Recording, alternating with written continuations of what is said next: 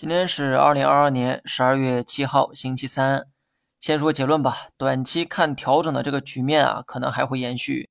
至于这个调整具体是跌还是涨，我也不好猜测，因为涨跌呢是要用这个趋势啊去定义，而不是一天的走势。如果只用一两天这个周期去猜走势的话，我个人觉得大盘有向下跌破五日线的可能。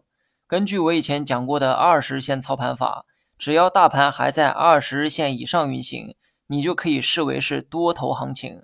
我认为跨年多头行情啊还会继续调整，只不过是半路必须要面对的挫折而已。A 股市场啊很不成熟，A 股的投资者也很不成熟。以自身为例哈，有多少人借着这波反弹跑路了呢？我猜应该有很多吧。是啊，尝过亏钱的苦，等赚钱的时候，第一想法就是落袋为安，生怕到手的利润飞进别人的口袋。这么想的人多了，大盘自然会在中途出现调整。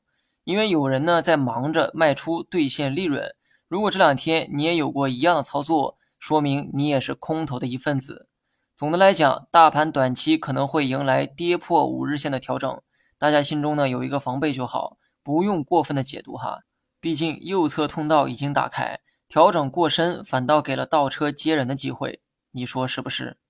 好了，以上全部内容，下期同一时间再见。